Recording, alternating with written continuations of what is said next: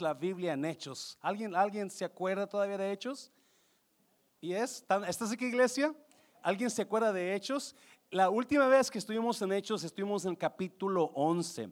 So, esta tarde vamos a seguir el capítulo 12 y vamos a estar hablando de las increíbles cosas que pasaron en Hechos 12, del 1 al 23 vamos a estar leyendo. So, vamos a tener paciencia, vamos a ser rápidos, pero vamos a tener paciencia en leer. Dice así en el nombre del Padre, del Hijo y del Espíritu Santo. En aquel mismo tiempo, el rey Herodes echó mano a algunos de la iglesia para maltratarles y mató a espada a Jacob, hermano de Juan. Y viendo que esto había agradado a los judíos, procedió a prender también a Pedro eran entonces los días de los panes sin levadura, siete días de fiesta. Y habiéndole tomado preso, le puso en, en la cárcel, entregándole a cuatro grupos de cuatro soldados cada uno, o sea, dieciséis soldados, para que le custodiasen. Y se proponía sacarle al pueblo después de la Pascua. Así que Pedro estaba custodiado en la cárcel, pero la iglesia hacía como sin cesar oración a Dios por él. Vamos a orar. Padre, bendigo tu palabra en esta tarde. Espíritu Santo, habla a nuestras vidas, que una algo que se hable aquí en esta tarde sea de bendición para nuestras vidas, de acuerdo a la necesidad que estamos pasando. En el nombre de Jesús. ¿Cuántos dicen amén? Póngase alegre, iglesia está medio triste, póngase alegre. No vino su amigo, no importa, vino Jesús. Aquí está Jesús, amén. Dígale a alguien, esto va a estar bueno. Dígale a alguien, esto va a estar bueno. Puede tomar su lugar. Ah, este capítulo 12 es el último capítulo donde vamos a estar mirando a Pedro en acción. Aquí termina el reporte de la iglesia en Jerusalén. So, con ello, la iglesia que Pedro comenzó en día de Pentecostés, ¿alguien se acuerda? Esa iglesia aquí termina la historia de ella. De aquí en adelante, del capítulo 3 en adelante, la persona que toma el lugar de Pedro se llama Pablo. ¿Alguien está aquí todavía? Se llama Pablo. Pablo va a ser el personaje principal, personaje central de capítulo 13 de Hechos hasta capítulo 28, que es el último capítulo de los Hechos. Y por lo tanto, una vez comenzando capítulo 13 de, de Hechos, entonces Pablo va a estar hablando de sus salidas como predicador y apóstol del Evangelio. So, termina una parte de la Biblia y la próxima semana vamos a comenzar el 13, que es la última parte que está súper emocionante también. Amén, iglesia. No, capítulo 12, siempre a mí me ha impactado, es como una película de ciencia ficción o una película de terror, porque tiene de todo tiene de ciencia ficción, tiene de todo, ah, capítulo 12. Vamos a estar mirando qué es lo que hace Dios con la vida de Pedro. Y le he puesto a esta prédica, le he puesto el Dios que abre puertas, porque eso es lo que pasa aquí en capítulo 12. Dios abre puertas a Pedro cuando está con puertas cerradas. Amén, iglesia. Rápidamente, número uno, vamos a mirar qué es lo que nos enseñan varias verdades. Son cinco verdades que puse aquí, que miro yo y dice, número uno, no olvide que usted tiene un enemigo. El cristiano vive la vida como que si no estamos nosotros a constante ataque de un enemigo. Su enemigo de usted no es el pastor. Su enemigo de usted no es su esposo, no es su pareja. Su enemigo de usted no es su vecino. Su enemigo se llama Satanás. Y usted y yo somos, estamos siendo el target number one of Satan. We are his number one target. Estamos siendo su, su ataque principal. Satanás está tratando de destruir tu vida. Satanás está tratando de destruir tus hijos. Y Satanás está tratando de destruir la iglesia. Mira ah, capítulo 12, versículo 1. Vamos a ir a ver lentamente. En aquel mismo tiempo, el rey Diga conmigo Herodes. Herodes echó mano a algunos de la iglesia para maltratarles. La palabra maltratarles ahí no está muy bien traducida.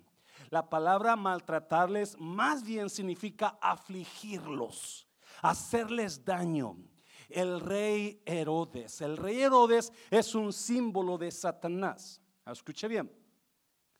El rey Herodes se menciona bastante en la Biblia porque era una familia de Herodes, los herodianos, la familia herodiana. Y ellos no es un simple rey el que habla la Biblia. La Biblia habla de cuatro reyes Herodes. So, este Herodes eh, no es el, el primer Herodes que la Biblia habla, es Herodes el Grande. Herodes el Grande fue el que estaba de rey cuando Jesús nació y fue el que quiso matar a Jesús.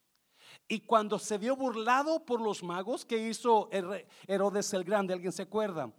Mandó matar a todo que, todo niño de dos años para abajo algo así, porque ese era Herodes el Grande, no quería que nadie usurpara su lugar. So, Herodes el Grande fue el mero grande, el tetrarca, el grande de los Herodes, porque de ahí lo que le enseñó Herodes a sus hijos y sus nietos siguieron su ejemplo. So, automáticamente los reyes Herodes se califican como enemigos de Cristo en la Biblia como la familia enemiga de Cristo. ¿Sabía usted que hay familias enemigas de Cristo?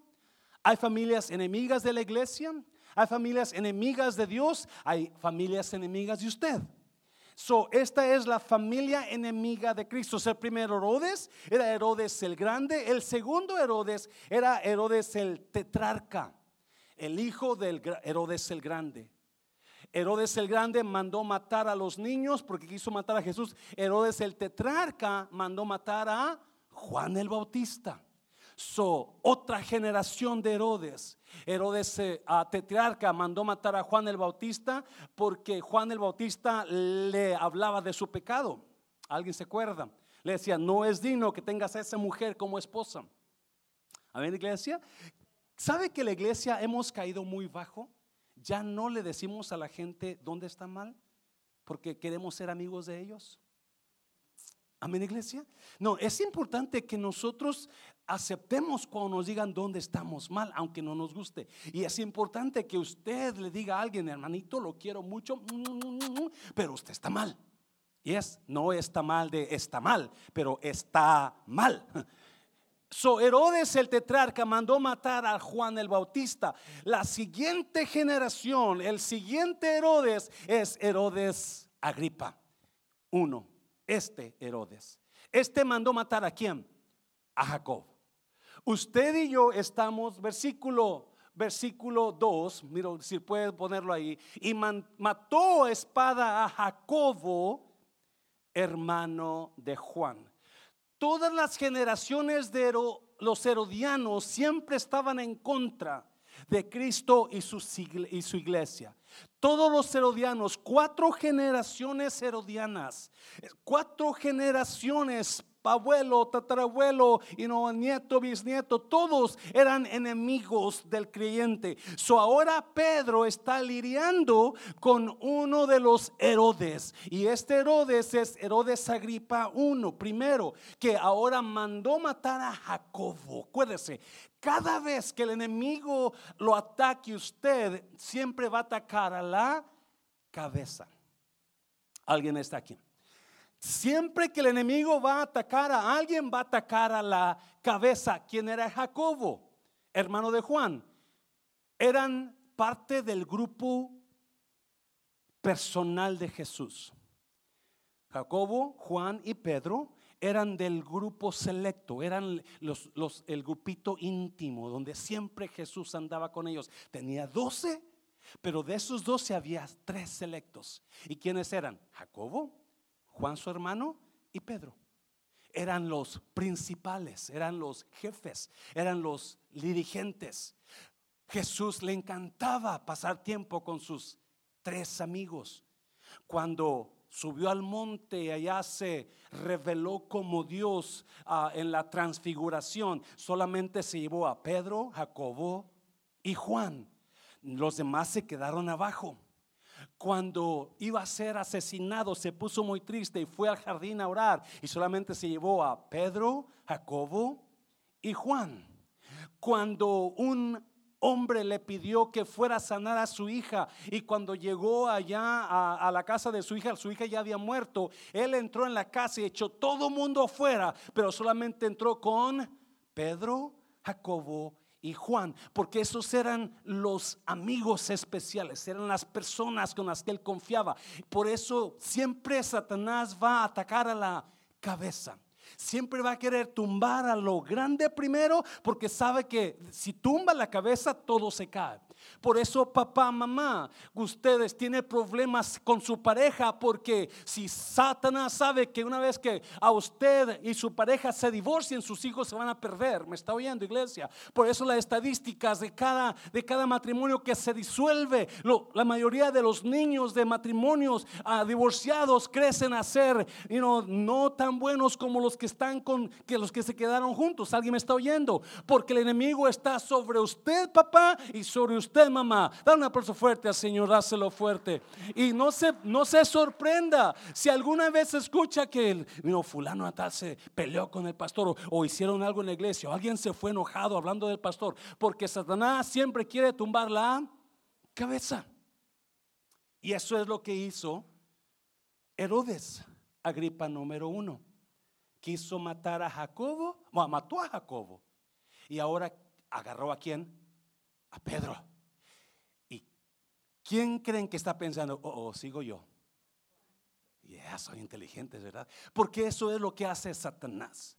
Y si usted está cediendo a los ataques de Satanás, entonces tenga cuidado porque sus hijos van a seguirle. Dáselo fuerte al Señor, dáselo fuerte. Número dos, número dos. ¿Qué más puedo aprender de ahí? Número dos, oposición produce oportunidad. Siempre que veo esta parte, me encanta porque me enseña una y otra vez que oposición produce oportunidad. Cuando tenemos problemas en la vida, es bueno que tengamos problemas, porque nos avienta a buscar a Dios en ese problema. Cuando usted está enfermo, mientras no está enfermo, usted anda, y no tingolilingo, como decía mi mamá. Pero cuando se me enferma, pastor, ore por mí, pastor, tengo esto, pastor. Porque ahora sí, ¿verdad? So, la oposición produce qué? Oportunidad. Y eso me encanta de Pedro. Now, vamos a ver el versículo 3. Vamos para allá, 12, 3. Y viendo que esto había agradado a los judíos, procedió a prender también a Pedro. Eran entonces los días de los panes sin levadura. Estos herodianos amaban el poder. Estas generaciones de herodianos, de Herodes, amaban el poder, amaban el verse, el verse los principales, los grandes, amaban que los tuvieran aquí. Ahorita vamos a mirar eso al final porque está increíble esta historia. So, cuando miró Herodes Agripa, que el haber matado al creyente era el apóstol Jacobo. Y para su información, el apóstol Jacobo es el primer apóstol mártir. Ya había matado a Esteban, pero Esteban no era apóstol, era un simple creyente, un líder, un diácono. Pero en este caso, Jacobo es un apóstol. Cuando miró el Herodes que el haber matado a Jacobo, la gente judía que odiaba a los creyentes, se les dio mucho gusto. Yes, wow, yes, you got it up, you know, Herod, Herodes, qué bueno que lo mataste porque eso era lo que querían los judíos. Los judíos odiaban a los creyentes. So, mientras menos creyentes hubiera, mejor para los judíos. Cuando Herodes se da cuenta, acuérdese, porque es parte del plan de Satanás. Satanás quiere destruirlo a usted y quiere, quiere apartarlo de la fe. So, cualquier situación que venga en su contra, Satanás la va a usar para que usted se aparte de la fe. So, una vez que mata a Jacobo Herodes, ahora agarra a Pedro. Agarra a Pedro y dice que eran los días de los panes sin levadura, en el día de, uh, you know, de Easter, por decir así, ¿no? Donde eran siete días de fiesta. So, versículo 4, versículo 4 dice, mira lo que dice. Y habiéndole tomado preso, le puso en la cárcel, entregándole a cuatro grupos de cuatro soldados cada uno para que le custodiasen. Y mira, y se proponía sacarle al pueblo después de la Pascua. Herodes, cuando agarró a Pedro, era el tiempo de la fiesta y como no quería matar a alguien en tiempo de fiesta, dijo, en cuanto termine la fiesta, yo saco a Pedro, lo pongo a juicio y lo mato. Ese era el plan de Herodes. Ese era el plan de, Herodes para con Pedro. Ahora está queriendo ganar más favor con la gente, so está tratando de matar al siguiente apóstol, versículo 5. Así que Pedro estaba donde? Custodiado en la cárcel, pero acuérdese, la palabra pero significa qué? Borrador. Lo que usted ya dijo anterior ya no es cierto lo que usted, pero la iglesia hacía oración sin cesar por él. En otras palabras, el apóstol Lucas, que escribe este libro, cuando pone pero, está diciéndole, viene algo increíble. No importa que Pedro esté en la cárcel, viene algo grande. Pero la iglesia hacía oración a Dios la palabra sin cesar no está muy bien traducida aquí. Del griego sin cesar, la palabra sin cesar significa más bien fervientemente. La iglesia hacía oración fervientemente. La palabra fervientemente significa con mucho ruego, con mucha emoción, con mucha fuerza, con mucha pasión, gritando a gritos. Esa era la iglesia. ¿Alguien me está oyendo, iglesia? So, Pedro está encarcelado porque Herodes lo quiere matar. Now, escuche bien ya mataron a Jacobo, ya mataron a Jacobo, pero aún la iglesia, aunque ellos quizás oraron por Jacobo, la iglesia cuando escuchó de Pedro, decidieron orar ahora por Pedro. Porque sabiendo que la oración quizás no funcionó muy bien con Jacobo, ellos no perdieron la esperanza de que esta vez sí funcionaría con Pedro, se lo voy a repetir, cuando oraron por Jacobo, Jacobo no fue liberado de Herodes, Jacobo fue asesinado por Herodes. En otras palabras, Dios no escuchó la oración o Dios decidió llevarse a Jacobo. ¿Me está oyendo iglesia? Muy importante, porque muchas veces pensamos que Dios va a hacer todo lo que le pidamos en oración, escuche bien, y qué bonito pensar, pero muchas veces Dios tiene otros planes, alguien me está oyendo, pero cuando yo estuve orando por mi hermana por más de un mes, yo estaba seguro que Dios la iba a sanar, alguien me está oyendo, yo estaba orando y la hablaba con mis hermanas y hermanas, vamos a ir creyendo y nos daban malas noticias y ya en negativo, no que ya no respira sola, que todo el ventilador está haciendo todo, pero no importa Dios puede hacerlo, Dios puede hacerlo. Vamos a seguir orando porque esa es nuestra responsabilidad. Amén, iglesia. Pero cuando te dan la noticia, ya murió. ¿Alguien se da cuenta lo que significa cuando estás creyéndole a Dios en algo y que te dicen, se acabó? ¿Qué pasa en ti? ¿Qué pasa dentro de ti? ¿Qué pasa con tu fe? Ah, pum, ¿Qué pasó, Dios? ¿Por qué no la levantaste? ¿Por qué no? Pienso que así está la iglesia en Jerusalén.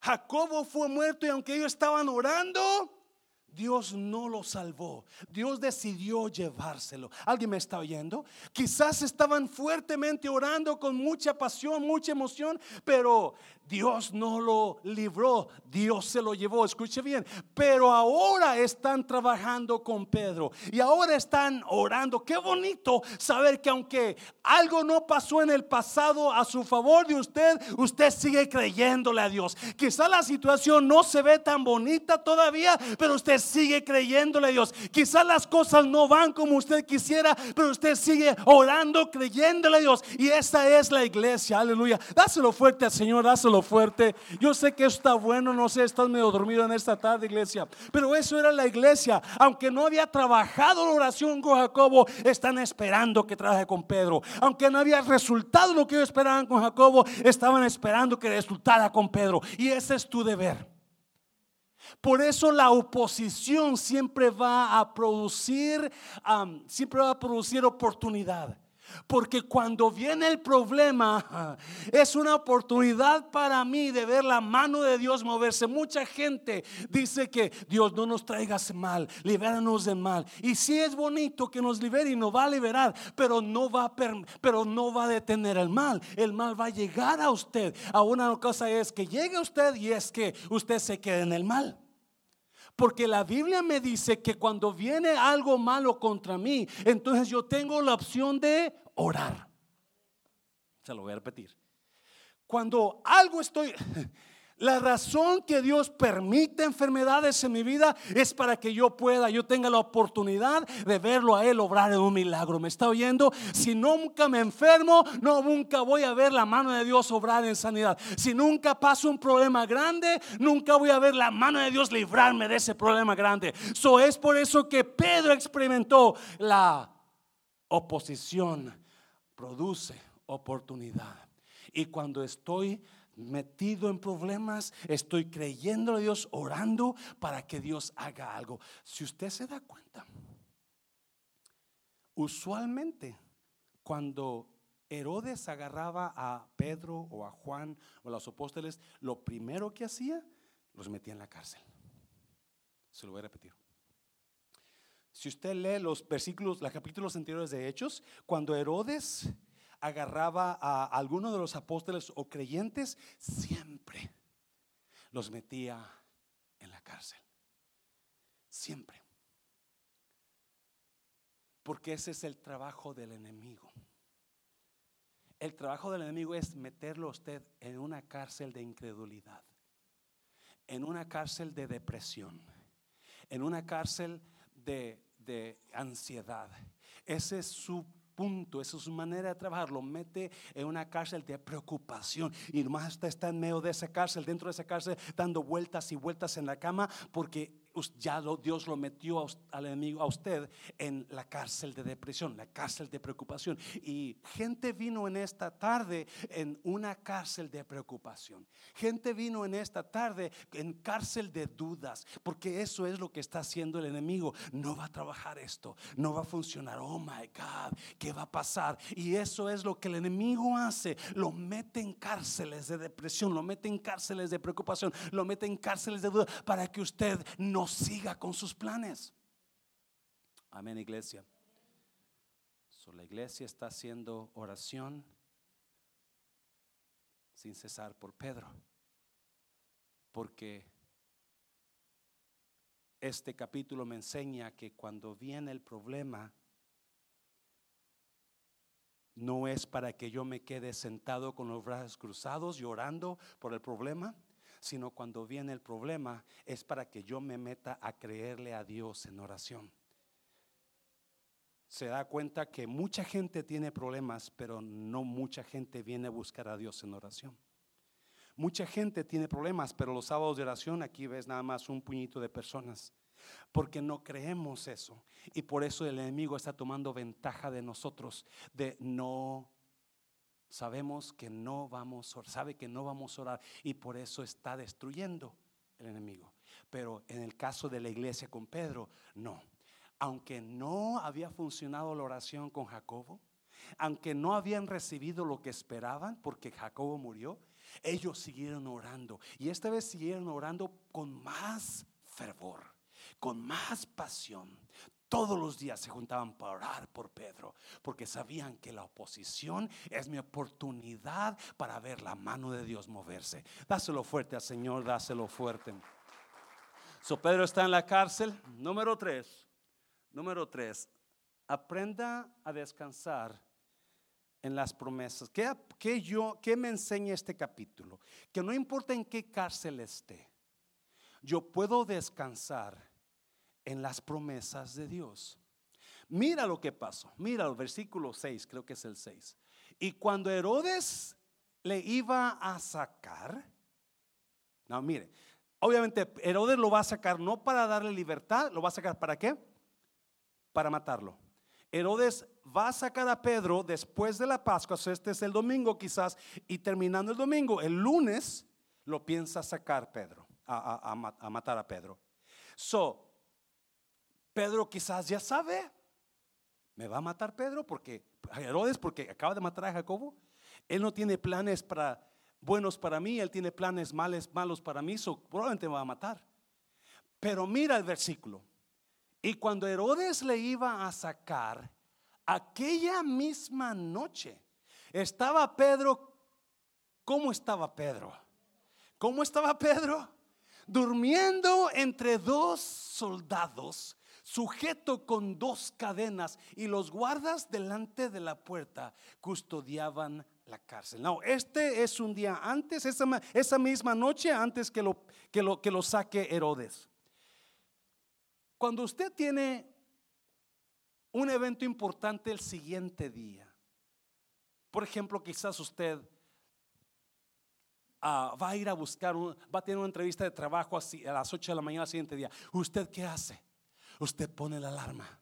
Y usted se asegura que la alarma está tres veces puesta porque tiene miedo que vaya no vaya a, no vaya a trabajar. Y es más en la noche usted no puede dormir porque nomás está pensando oh my God la alarma no vaya a pasar porque usted está nervioso estás nervioso de que se le va a pasar el tiempo. Oh, cuando yo voy a volar cuando la poca vez que vuelo yo siempre estoy no duermo toda la noche despierte despierte. No vaya a pasar el vuelo no se va a pasar el vuelo no se va a pasar el vuelo.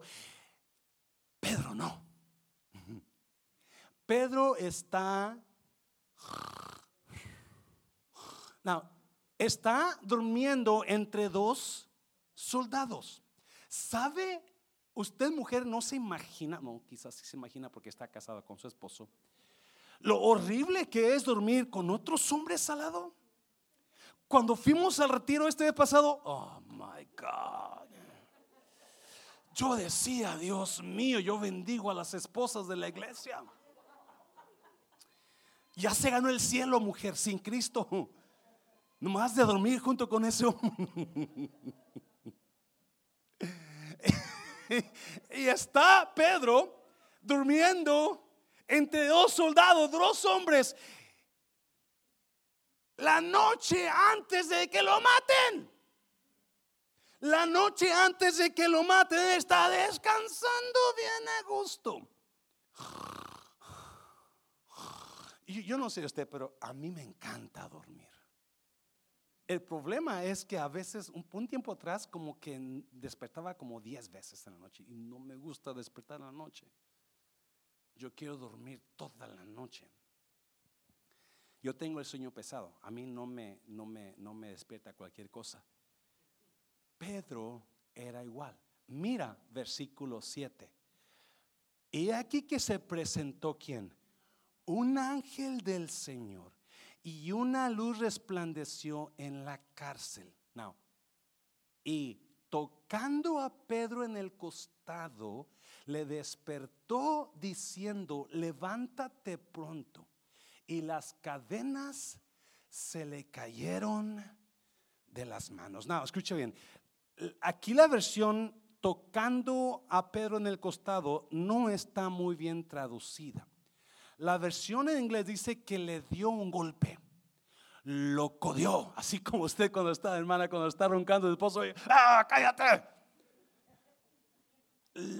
Pedro está tan a gusto dormido que el ángel quizás lo movía y no podía despertar. Está tan porque tiene paz. Pedro, Pedro, escuche bien, Qué bonito llegar a ese nivel donde usted pueda descansar. No importa qué tormenta está pasando en su vida, en su casa, con su pareja, usted puede descansar a gusto. El ángel tuvo que, oh, get up. Porque le dice eso, levántate. Come on, get up, Peter. Lo levanta y le dice, levántate pronto. Y las cadenas se le cayeron de las manos. Si usted quiere ver cadenas caer, póngase a orar fervientemente. Me está oyendo iglesia. Ponga, la iglesia estaba haciendo oración y mientras Dios, la iglesia oraba, Dios escuchaba y Dios mandaba un ángel. Me está oyendo. Y la razón que mandó al ángel era para que desatara las cadenas que tenían atado a Pedro. Y hay mucha gente con muchas cadenas, cadenas de enojo, cadenas de odio, cadenas de, de violencia, cadenas de rencor. Dios quiere romper cadenas y esas cadenas se van a romper cuando la iglesia se ponga a orar. Dáselo fuerte al Señor, dáselo fuerte. Oh, God, yo no sé de usted, pero qué bonito vivir en una iglesia, vestir una iglesia donde la gente es libre. Y no para chismear, para honrar, para amar. So, el ángel lo levanta. Porque Pedro tiene paz. Versículo 8 le dijo el ángel, ciñete y átate las sandalias. Y lo hizo así. Y le dijo, envuélvete en tu manto y sígueme. Nueve. Y a saliendo le seguía, pero no sabía, note esto, no sabía que era verdad lo que hacía el ángel, sino que pensaba que veía, Pedro está durmiendo todavía, pero está caminando dormido. Él no sabe lo que está pasando. Dios está trabajando. Dios está liberándolo. Dios está sacándolo de la cárcel y Pedro está durmiendo. Y Dios está liberándolo. Pedro está durmiendo porque tiene paz. Yo me hacía preguntas, ¿por qué está tan a gusto Pedro si lo van a matar mañana? ¿Por qué está tan a gusto Pedro si lo van a sacrificar mañana? Juan capítulo 21 me dio la respuesta. Mira, mira. Jesús hablándole a Pedro después que Pedro lo, lo negó, Jesús le dice, te digo la verdad, Pedro, cuando eras joven te vestías solo e ibas a donde querías, pero cuando seas viejo, estirarás tus manos y alguien más te va a vestir. Después te llevará a donde no quieras ir, versículo 19. Él dijo esto para mostrar cómo iba a morir Pedro para dar honra a Dios. Después de decir esto, Jesús le dijo, sígueme. Now, Pedro recibió una palabra de Jesús. Le dijo que iba a envejecer y cuando fuera viejo lo iban a sacrificar. Esa palabra se la dio Pedro. Yo estoy casi seguro de que Pedro Pedro en este, más o menos aquí en, en, este parte de Hechos, él tiene más o menos mi edad, unos 55, 57 años. Eso no está viejo. Amén, iglesia. No es viejo. Todavía tiene años de por vida. So, Pedro, en mi mente, se recuerda, Jesús me dijo que yo iba a llegar a la vejez. Jesús me dijo que yo iba a estar viejito cuando me sacrificara. So, este no es mi tiempo. Este no es mi, ah, alguien, alguien me está oyendo. Este, sí, el problema con nosotros es que viene el problema a nuestras vidas y nosotros comenzamos a quejarnos, comenzamos a renegar, comenzamos a echarle culpa a todo mundo en lugar de traer a la memoria la palabra de Dios. Y cuando yo le doy un consejo a usted, cuando tenga problemas, use la palabra de Dios para que Dios responda a su palabra. Use la promesa de Dios para que Dios responda a su promesa. Alguien me mandaba un texto esta mañana y me decía, pastor, ¿por qué Dios le dijo a Josué, mira que te mando que te esfuerzas y seas valiente? No temas ni desmayes porque yo estaré contigo todos los días hasta Me está oyendo iglesia. Es una promesa para Josué, es una promesa promesa para usted. Cuando se sienta solo, usted reclama esa promesa. Tú, Jesús, dijiste que iba a estar conmigo todos los días de mi vida. ¿Alguien me está oyendo? No, cuando usted comience a tener problemas, ¿por qué no trae a la memoria las promesas de Dios para usted? La palabra de Dios es una enciclopedia de promesas para usted. Pero como no la lee, pues no la conoce. So, mi consejo es que usted lea la palabra para que conozca la palabra.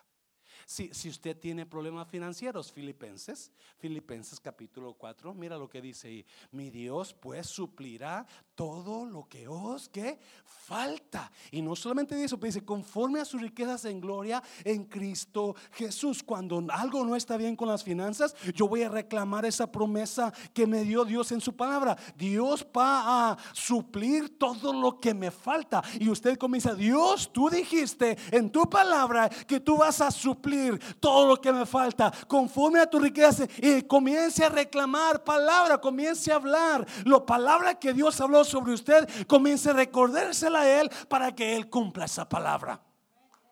Dáselo fuerte, dáselo fuerte. Pero ¿cuántos lo hacen? No, porque no entendemos que lo que Dios ya habló se lo podemos recordar. Tú dijiste esto, Dios.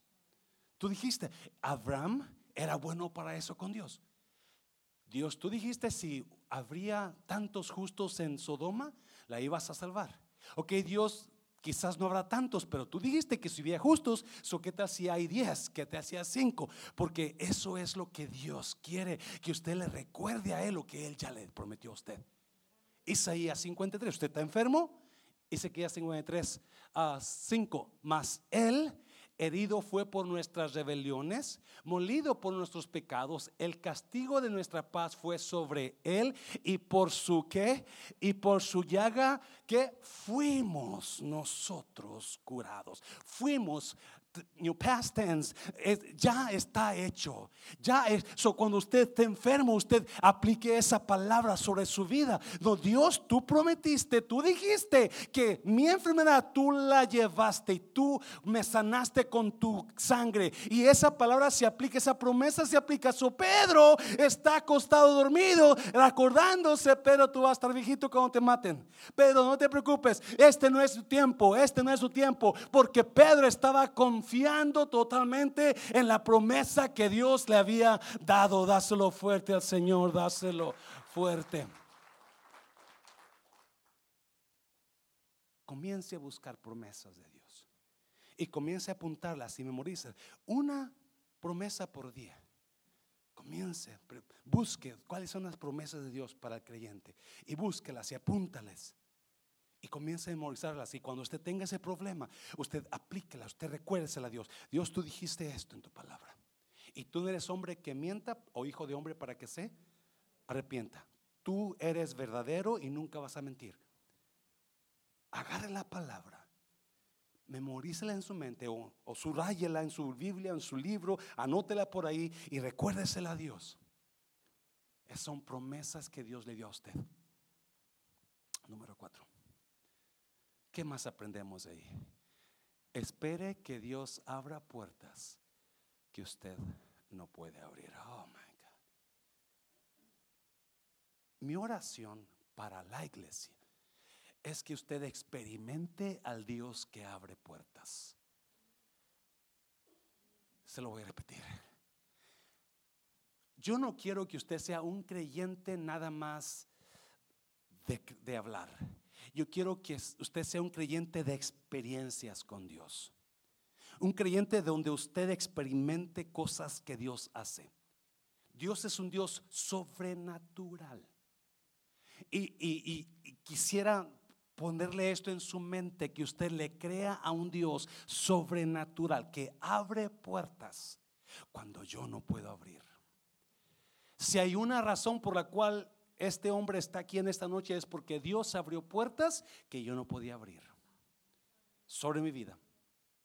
¿Me está oyendo, iglesia? Mira lo que hizo el ángel. Habiendo pasado la primera y la segunda guardia, llegaron a la puerta de qué? de hierro que daba a la ciudad. Ya iban a salir. La cual, ¿qué pasó? Se les que abrió por sí misma. Y salidos pasaron una calle y luego el ángel se apartó de él. Mira el segundo versículo rápidamente. Entonces Pedro, volviendo en sí, o sea, despertando, ¿está oyendo? Él no estaba despierto. Él estaba haciendo lo que el ángel decía, pero no sabía qué estaba pasando porque Pedro está caminando dormido. Pedro no está en sus cinco sentidos cuando pasa todo. En otras palabras, Pedro no hizo nada. Todo lo hizo Dios a través del ángel. Entonces Pedro, volviendo en sí, dijo, ahora entiendo verdaderamente que el Señor ha enviado su ángel y me ha librado de la mano de Herodes y de todo lo que el pueblo de los judíos esperaba. Yo no sé usted, pero yo he estado en prisiones de alta seguridad. Me acuerdo especialmente de una Ah, donde fuimos a Kansas, Leavenworth, Kansas, una prisión que años atrás los cubanos quemaron. La quemaron total para, para huir. Ah, esta prisión es muy alta seguridad. Nos invitaron al Ministerio de Prisiones donde yo ayudaba. Ahí, ahí fue donde yo escuché ángeles cantar. Yo no hablo así porque no me gusta ser exagerado ni emocionalista, pero esa vez Nunca se me va a olvidar. Estábamos tocando una guitarrita nada más, yo tocaba la guitarrita y Eugene tocaba la batería y Claudia cantaba conmigo y estábamos adorando a Dios y había como unos 150 presos. Y de repente yo escucho música y voces altísimas y un, pero en tono, todos en tono. Y yo pensé, hay más músicos que se agregaron de los presos, quizás. yo abro los ojos para ver, buscar los músicos. La única persona que estaba con los ojos cerrados era Claudia y el baterista atrás de nosotros tocando. Nada más, pero había voces angelicales, música increíble en ese lugar. Tanto fue la presencia de Dios que el líder de la prisión, el líder del ministerio de prisiones no predicó pasó enfrente, dijo, ¿quién quiere aceptar a Cristo? Todo mundo, todo mundo pasó. Ciento y tantos de presos pasaron. Tere es testigo que ella, también iba a esas, no sé si tú estabas ahí, Tere, esa vez. En la tarde, lo que hicimos nada más fue bautizar a todo mundo. No hubo palabra, no hubo nada, nada más bautizos. ¡Pum! Todo el mundo se bautizó esa tarde. Esa prisión nos dijeron los guardias, cuando entramos. Los guardias dijeron, nos dieron un, ID, un badge. Si usted pierde esto, usted va a quedarse aquí varios días. O asegúrese que no lo pierda. Porque son prisiones que pasan unas rejas, se cierran con eh, acero y pasan otras rejas y se cierran. Ah, imagino hacia Pedro. La puerta no la podía abrir Pedro, pero Dios sí yo oro a Dios para que quizás usted está pasando una situación donde quizás usted no sabe qué hacer con sus hijos y usted no puede hacer nada porque siente impotente a lo que sus hijos están haciendo y no sabe cómo me, pero Dios sí puede. Y Dios, oro para que Dios le, le haga abra puertas, haga cosas que usted no puede hacer y abra puertas que usted no puede abrir. Quizás su esposo no eh, es un endemoniado, pero usted no puede hacer nada, pero Dios sí puede. ¿Me está oyendo? Quizás su esposa, no puede hacer nada, pero Dios sí puede. Usted experimente a Dios. Si es lo que hizo Pedro, experimentó a Dios de una manera increíble, donde las cosas que él no podía hacer, Dios las hacía por él. Y esa es mi oración para ti, iglesia. Dáselo fuerte al Señor, dáselo Créele a Dios, créele a Dios y comienza a decirle, Dios, yo quiero ver tu mano en esta área. Yo no puedo hacer nada en esta área, pero tú sí puedes. Yo no puedo controlar nada de esto, pero tú sí puedes. Y así como con Pedro abrió esa puerta que Pedro jamás podría abrir, Dios lo hizo. Versículo 11 versículo 12, perdón, rápida, vamos a leer esa parte para no dejarla. Y habiendo considerado esto, llegó a casa de María, la madre de Juan, el que tenía por sobrenombre Marcos, donde muchos estaban ¿Qué estaban haciendo? Reunidos orando. Qué bonito, ¿no? Que como iglesia tú sepas que hay un lugar donde tú vas a encontrar gente pidiendo por ti. Muchas gracias por la ofrenda que levantaron el domingo para mi familia, la mi hermana. Se la mandé ayer a antier a mis sobrinas. Ah, no daban las gracias, no terminaban de dar gracias, gracias, porque no los conocen a ustedes. Yo le mandé todo lo que usted levantó aquí el domingo para mi familia, se lo mandé a ellos, porque la más chica está estudiando y, la pasión de mi hermana era que ella terminara su estudio. Se lo mandé, le dije, mi hija, ah, aquí está para que te ayudes. Nombre, bien contenta con alguien que no conoce. Pero esa es la iglesia. Por eso es la importancia de pertenecer a una iglesia que sabe amar. Dáselo fuerte al Señor, dáselo fuerte. So Pedro escogió llegar a la casa de María, la madre de Juan Marcos. Ahí está. Podía haber ido con su compadre, podría haber ido con alguien más, pero decidió llegar a esa casa donde están orando por él. No, mira, mira, chistoso lo que pasa. Usted conoce la historia. Versículo 13. Cuando llamó Pedro a la puerta del patio, salió a escuchar una muchacha llamada Rode, que en otras palabras es Rosa versículo 14. La cual cuando reconoció la voz de Pedro, de gozo no abrió la puerta, sino que corriendo adentro dio la nueva de que Pedro estaba a la puerta, versículo 15. Y ellos le dijeron, estás, ¿qué? loca, pero ella aseguraba que así era. Entonces ellos decían, es su ángel. So, la misma iglesia que está orando por Pedro, no creen que Pedro esté afuera, porque ya había matado a Jacob. ¿Me está viendo iglesia? ¿Me está viendo la importancia de seguir orando aunque las cosas no se vean como usted espera? Ellos estaban orando, pero la verdad, oh, mató a Jacobo, también va a matar a Pedro. So, cuando Pedro sale y comienza a tocar la puerta, no es Pedro, es su ángel. Los judíos creían que cada persona, que yo creo así, que cada persona tiene un ángel asignado a él. Yo creo así personalmente. El ángel de Jehová campa alrededor de los que le temen y los defiende. So, ellos decían, es el ángel de Pedro. Y ellos creían que el ángel se parecía mucho a su, a, su ser humano que cuidaba. So, por eso decían, es su ángel, no es Pedro, él, él ya está muerto. La importancia de creer en la oración, aunque no vea la situación como usted quiere. La importancia de hacer que Dios mueva su mano a través de la oración, a pesar de que no estemos creyendo o mirando la cosa bonita. ¿Alguien me está oyendo? ¿Alguien puede entenderme? Versículo 16. Mas Pedro persistía en llamar y cuando abrieron y le vieron se quedaron atónitos. Obviamente, ellos estaban pensando lo peor. Versículo 17. Pero él, haciéndoles con la mano señal de que callasen, les contó cómo el Señor le había sacado de la cárcel. Y dijo, haced saber a esto a Jacobo y a los hermanos. Y salió y se fue a otro lugar. Déjame decirte, iglesia, no sé qué cárcel estés pasando tú ahorita. Quizás sea cárcel de preocupación.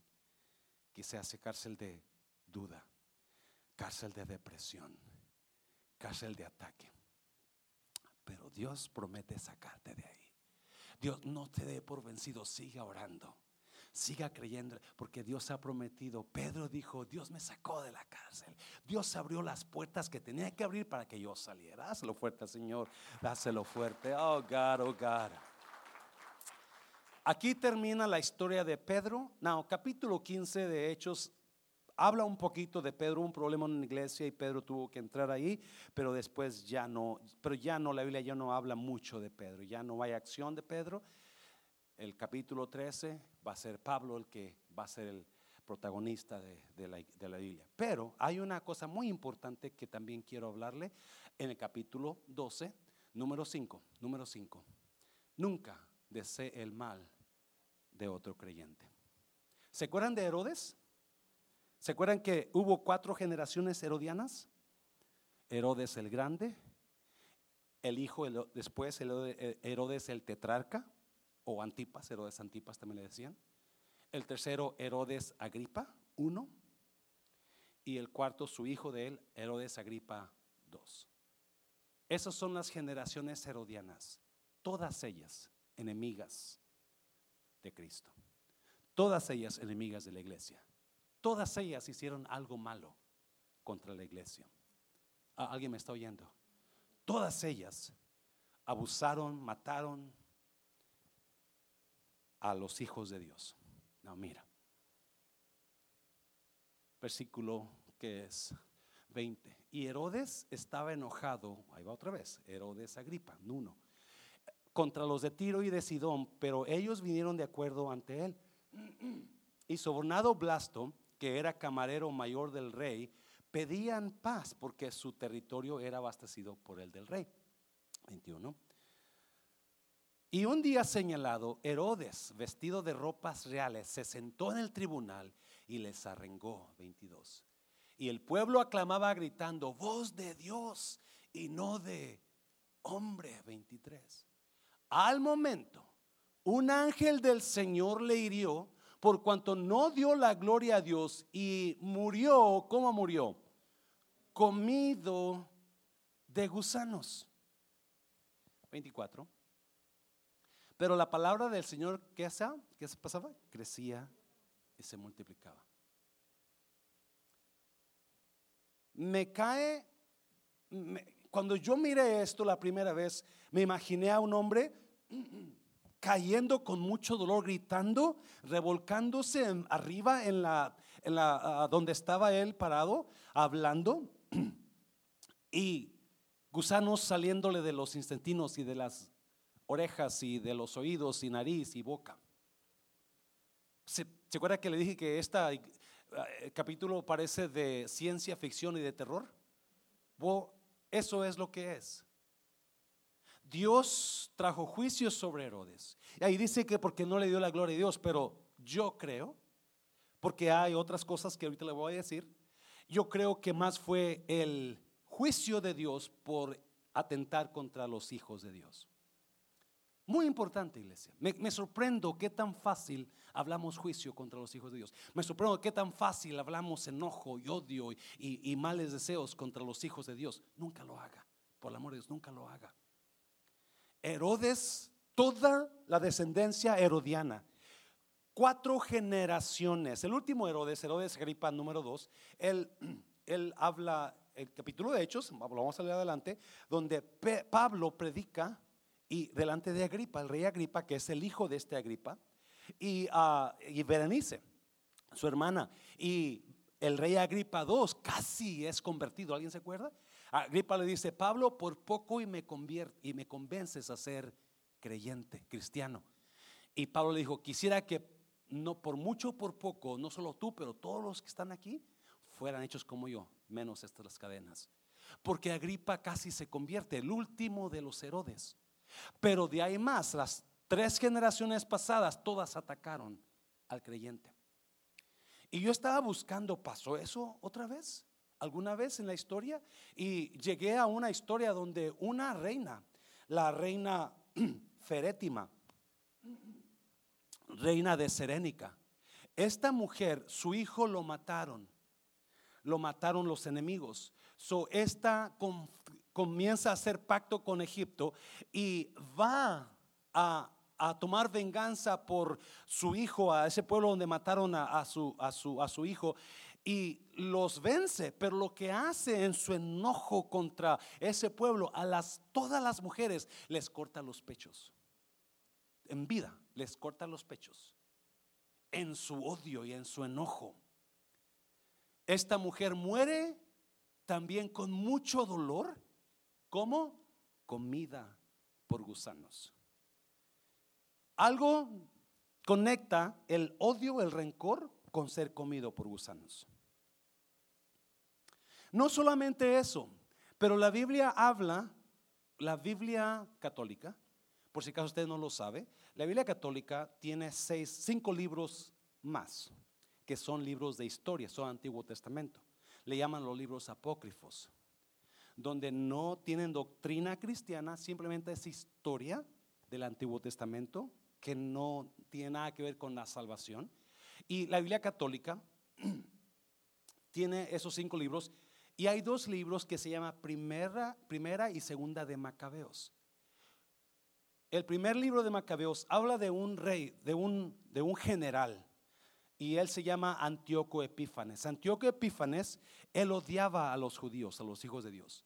Los persiguió, los quemó vivos en aceite hirviendo los persiguió. Y fue a atacar a una nación, pero no pudo atacarla y vino, venía corriendo contra Israel para destruir a todos los judíos, hablando, pero en el camino se cayó del carro porque le comenzaron unos dolores muy fuertes.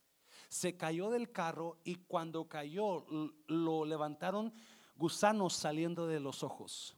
Y él murió comido por los gusanos. Y dice la Biblia con muchos dolores porque traía tanto odio contra los hijos de Dios. Me sorprende, me preocupa que nosotros como creyentes hemos perdido el respeto por el Hijo de Dios, por los creyentes. No le desee mal a otro creyente. No hable mal de otro creyente, no sea que un día vaya a ser comido por gusanos usted. Todo lo que los patriarcas Herodes enseñaron a sus hijos, ellos lo hicieron también. Agarraron odio contra el creyente.